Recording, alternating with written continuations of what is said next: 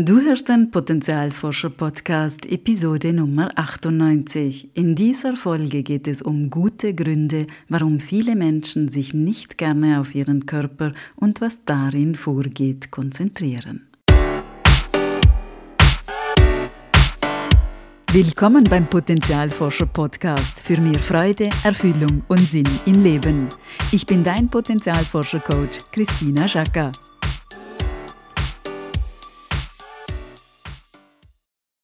Hallo liebe Potenzialforscherin, hallo lieber Potenzialforscher.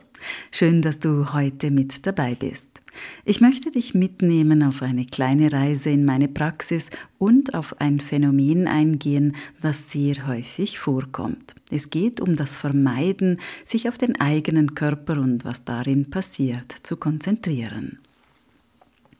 Bevor wir in dieses spannende Thema eintauchen, ist es mir wichtig, dass wir diesen Fokus weg vom Körper nicht verurteilen oder bewerten, sondern ihn als sinnvolle, intelligente Strategie ansehen. Vielleicht muss etwas Wichtiges beschützt oder bewahrt werden.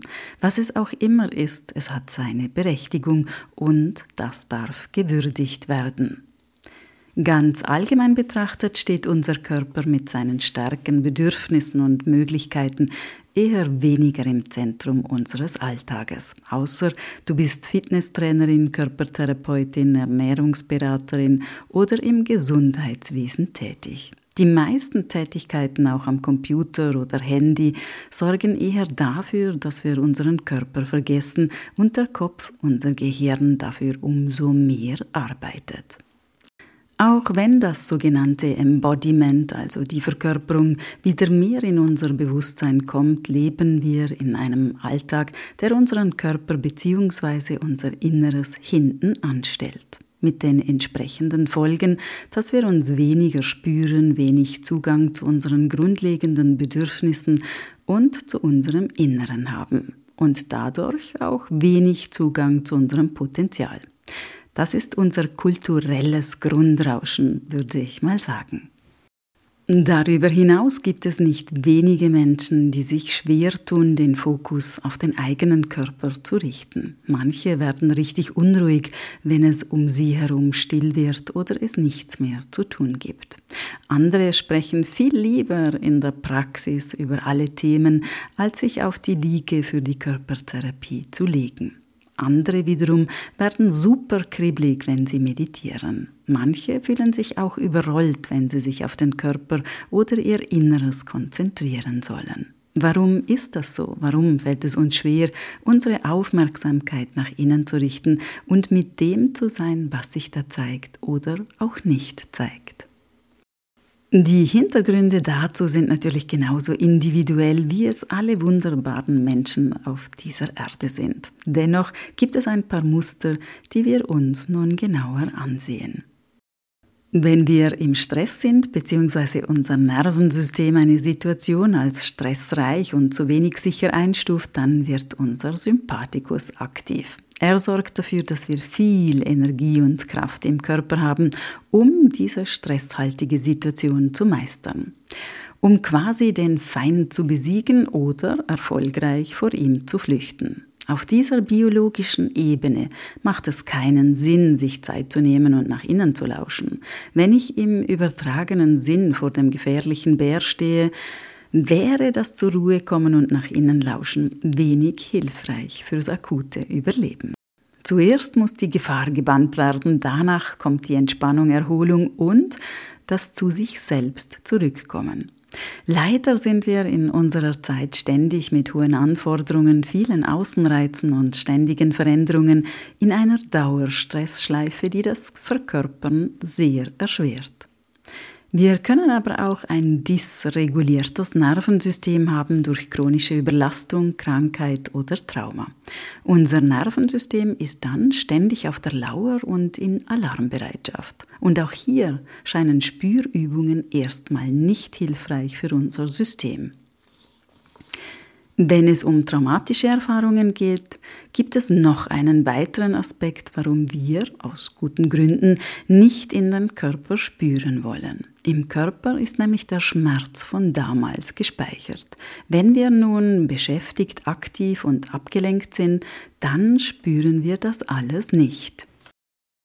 Wird es aber ruhiger, vielleicht sogar still, eröffnet sich ein Raum, wo dieser Schmerz sich zeigen könnte. Nicht in den Körper zu gehen kann also eine sinnvolle Schutzstrategie sein, um diesen alten Schmerz, diese alten Wunden nicht spüren zu müssen. Und so halten wir uns lieber mit vielen, vielen Aufgaben beschäftigt. Hinzu kommt, dass diese Prozesse im Nervensystem auch Auswirkungen auf unsere gesamte Biochemie im Körper haben. Dauerhafte Überlastung, unverarbeitetes Trauma oder Krankheiten erhöhen zum Beispiel unseren Cortisolspiegel dauerhaft. Cortisol ist im normalen Alltag unser Aktivitätshormon. Es lässt uns morgens aufwachen, hilft uns leistungsfähig zu sein, hemmt Entzündungen und lässt das Herz kräftiger schlagen.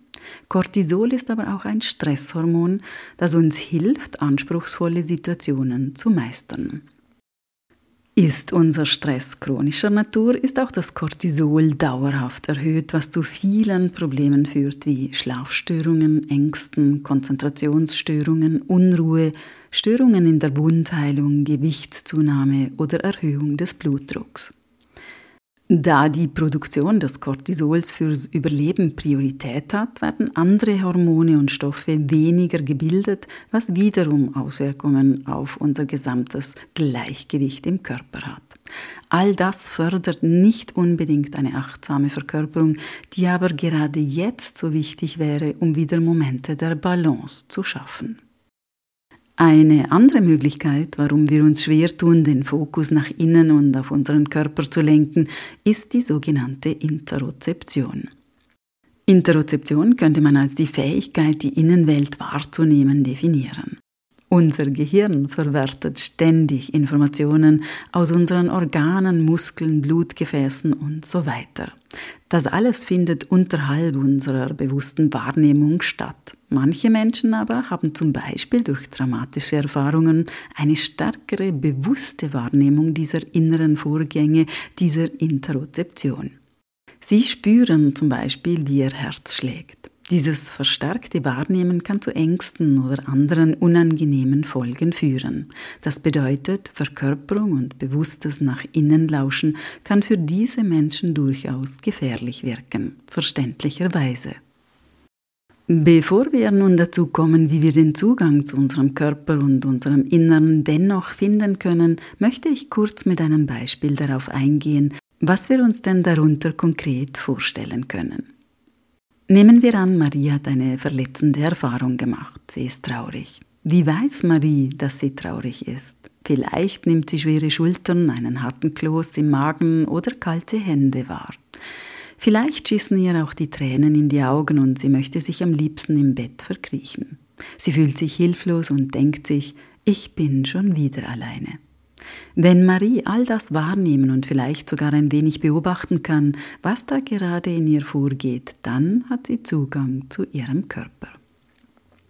Es ist aber ein großer Unterschied, ob Marie das tatsächlich im Körper wahrnehmen kann oder ob sie all das im Kopf denkt, also ob sie eintauchen kann oder im Kopf bleibt. Was können wir also tun, damit es leichter fällt, sich auf den eigenen Körper und was darin passiert, zu konzentrieren? Ich halte es für besonders wichtig, dass man das gerade mit Traumahintergrund nicht alleine machen muss. Gemeinsam ist es einfacher, diesen Weg in einem sicheren Raum zu gehen. Stimmige Koregulation macht es unserem Nervensystem einfacher, Sicherheit zu erfahren. Und erfahrene Therapeuten haben immer einen bunten Korb an verschiedenen Werkzeugen, um gemeinsam den passenden Weg zu finden. Zudem sind es die kleinen, kleinen Mini, Mini, Mini-Schritte, die Großes ausmachen. Wir dürfen uns erlauben, nur ganz kurz dahin zu gehen, wo es gerade schwer, hibbelig oder überfordernd ist. Wir müssen uns zu nichts zwingen. Sein eigenes Nervensystem kennenzulernen, es zu erforschen und zu beobachten, wie es in verschiedenen Situationen, vor allem belastenden, reagiert, ist eine hilfreiche Voraussetzung, um sachte Veränderungen an passenden Stellen vorzunehmen. Als großen Gamechanger erlebe ich in der Praxis, wenn es gelingt, sich dabei selbst mitfühlend zu begegnen. Das braucht manchmal zu Beginn etwas Unterstützung, aber es ist so entlastend, die eigene Schutzstrategie anzuerkennen und wertzuschätzen, wie wichtig sie mal war und sich heute nun verändern darf. Nicht zuletzt kann es neben der Stressreduktion hilfreich sein, den eigenen Konsum von anregenden Stoffen wie Koffein einzubeziehen, die eben die Unruhe oder Aktivierung im Körper aufrechterhalten. Der Weg ins Verkörpern braucht auf jeden Fall Zeit. Wir können unser Nervensystem nicht dazu zwingen, doch schon kleinste, fast unscheinbare Momente, die wir im Alltag einbauen, können einen Unterschied machen. In diesem Sinne wünsche ich dir einen schönen Frühlingsbeginn und ich hoffe, du kannst die eine oder andere Erkenntnis aus dieser Folge für dich mitnehmen. Alles Liebe, deine Christina. Und denk daran, wenn wir unser Potenzial in die Welt tragen, dann ist das Magie. Etwas in uns leuchtet besonders hell.